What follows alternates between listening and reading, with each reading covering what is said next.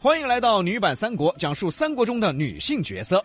聊了这么多期，大家就发现，原来三国中有这么多自己不了解的女性角色。只是呢，平时大家不会去关注这些。对，三国的故事啊，家喻户晓，嗯，兵书战策、武将权谋都是以男人为主角的。往往就忽略了很多的女性角色。看三国，嗯，大家都喜欢看男的。看《水浒》，大家就喜欢看女的。看谁呀？一丈青嘛，哦，和王英最后英勇牺牲，他可歌可泣呀、啊，啊！我我我我以为看母夜叉 呢。那也行啊。 真爱看的那个不说了啊。啊，你爱看谁？你爱看？啥没没爱看的，哎呀。那么，比杨秀呢，为大家揭开了三国人物的另一面。今天要讲到的就是曹操的女儿曹杰。首先，我们要说明一点啊，曹操的女儿其实长得很漂亮。因为曹操其实长得也是很英俊的，史书记载，面如冠玉，英俊潇洒，曹操长得白白嫩嫩的，这就跟大家心中的这个印象不一样了啊！哎，大家心中都觉得曹操的长相他应该是，这这什么长相？这是啊，就是他长得看到没？语言艺术啊，几个语气词儿就能形容出他的长相了。那曹操大家都以为他长得， 哎，大家一听这个就能想象到了，哎，那李老师长得就是，我长啥样了我你想啊，啊？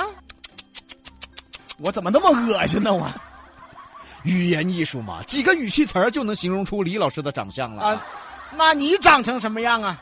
我呀，我长成呦呦呦呦呦呦呦，这要脸不要脸的你？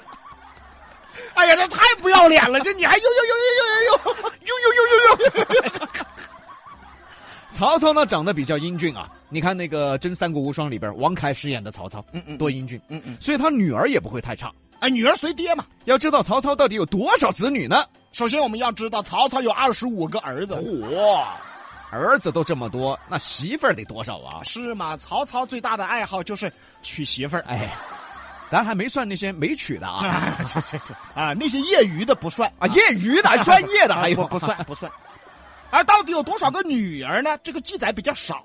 只记载了几个出名的。今天要讲到就是其中一个曹杰。别看是曹操的女儿啊，人家曹杰可是真正的贤良淑德啊，曹操是多么阴险狡诈呀、女儿却非常的贤良淑德。据说曹杰呢，从小啊长得就漂亮，嗯，被曹操视如珍宝。很多人来说亲啊，曹操都不干。那夏侯惇来说亲，哎，大哥把女儿嫁给我儿嘛。这曹操一看，算了，你儿长得比你还恼火，哎哎，，你都缺个眼睛儿，你儿单嘛是个独眼龙哦。哎这个也遗传呐、一会儿许褚也来了，哎，大哥把你女儿嫁给我儿 嘛。嚯，算了，你儿更恼火，哎你你都是个老闷墩儿，你儿边边也是个闷墩儿嘛。哎全都遗传了，是不是？啊，曹操对女儿曹杰啊是爱如珍宝。爱是爱，其实啊，曹操有更远大的抱负，我的女儿不能嫁给一般人。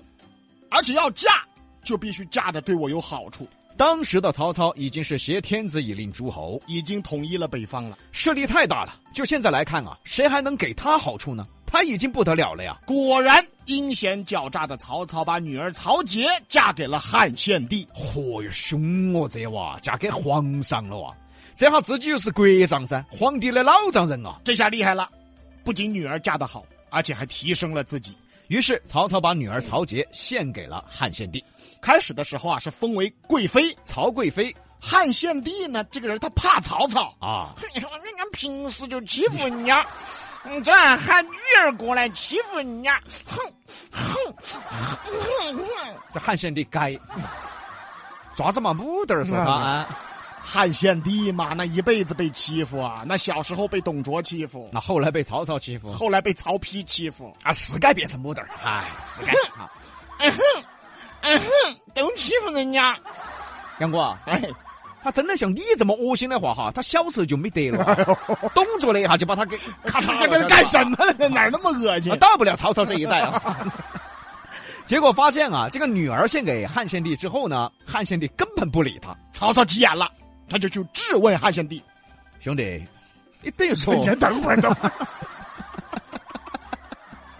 烂眼儿说啊，往那儿一站，歪个肩膀，兄弟，等于说这什么曹操啊，这是。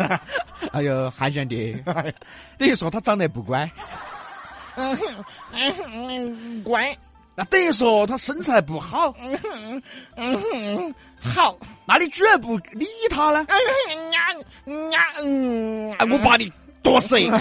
你恶不恶心啊你？哎，这皇上太委屈了。于是啊，曹操就杀了汉献帝以后呢，啊，杀了皇汉献帝的皇后皇后，福皇后，让自己女儿当了皇后，嚯，不得了了！真的是挟天子以令诸侯啊！这是三国这段历史当中，从东汉末年一直到晋朝的建立初期，唯一的一个政治手段。第一个用的呢是董卓，第二个是曹操，第三个是司马懿，然后是司马昭。对，所以挟天子以令诸侯，董卓是三国历史发展的奠基者。但是曹操也聪明啊，杀了汉献帝的皇后啊，封自己女儿当皇后。这心想啊，也补偿一下汉献帝啊，于是又把自己两个女儿嫁给了汉献帝，封为贵人。于是，三个女儿曹节、曹宪、曹华都是汉献帝的媳妇儿。这是补偿啊，这不是把你欺负的更惨了吗？啊，三个欺负一个，这下汉献帝一下就觉着呀，等于喊了一个龙我还不够，还要喊两个。而且曹操下令啊，其他妃子不允许过度的亲近，只能和三个女儿亲近。 完了，完了！汉献帝太不信了。汉献帝起初也这么认为，在朝廷曹操欺负我，在屋头曹操女儿欺负我，你们曹家硬是把我欺负惨了啊！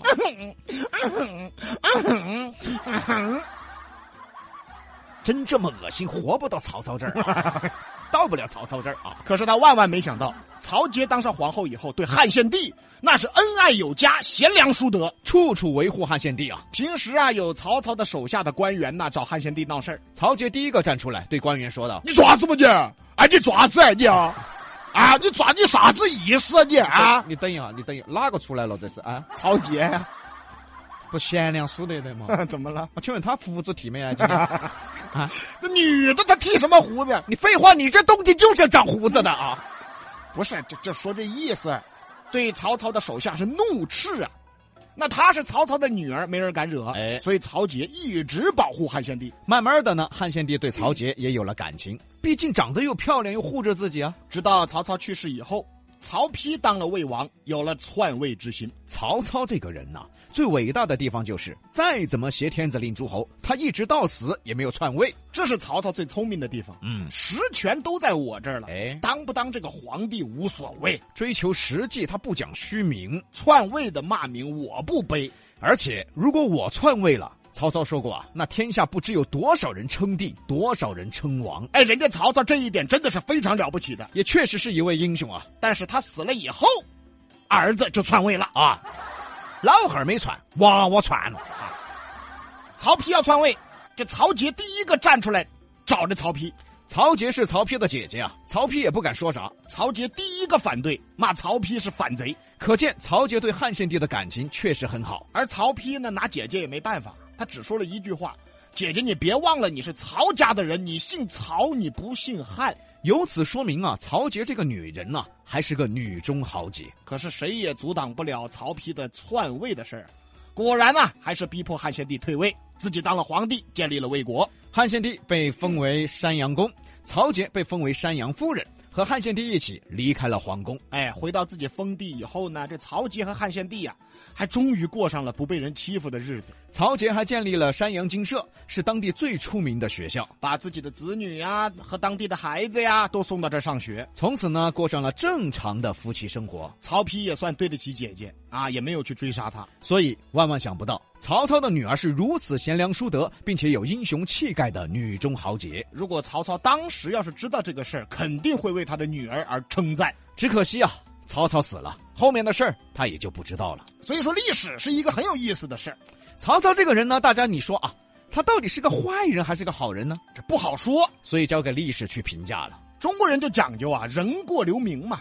要让后世能够记住你。嗯，中国人认为啊，这才是了不起的人。现在不管了，管他啥子后世记不记得到我，我把我自己过好就对了。这下子就出现了好多人了，嚯哟，人死了过后都还在遭骂的。哎呀，李婆婆，哎哎，刘婆婆，你看王婆婆他们老头子嘛，硬是火起的时候对王婆婆一点儿都不好，动不动还要打王婆婆，这下终于死了嘛。哎，这盼着呢是吧啊，？是嘛，这下王婆婆解脱了嘛。所以说啊，那个老头子早就该走了。哎呀嗨，所以有些人呐、死了都还背着骂名呢。人这一辈子呀、还是要做好事儿。等有那么一天，你的子孙后代都还能记住你的好。哎，杨哥，哎，我们祖爷爷当年还是可以哦，哎，你祖爷爷是哪个啊？努比啊。哦，就一米五那个啊。嗯哎，对老人不尊敬了哈，哦哦哦，一米八，一米八。哎这个也有点假了。哎，哎， 对呀我们祖爷爷啊，当年还是可以，为我们这个屋头呢，不仅留下了财富，还留下了做人的追求，对艺术的追求，有时都得对这个艺术的追求啊，直到现在都深深的影响我啊。那你现在做啥子啊？我搬火砖的噻，这影响你什么了？影响你这是？西南散口碧阳秀八六幺二零八五七。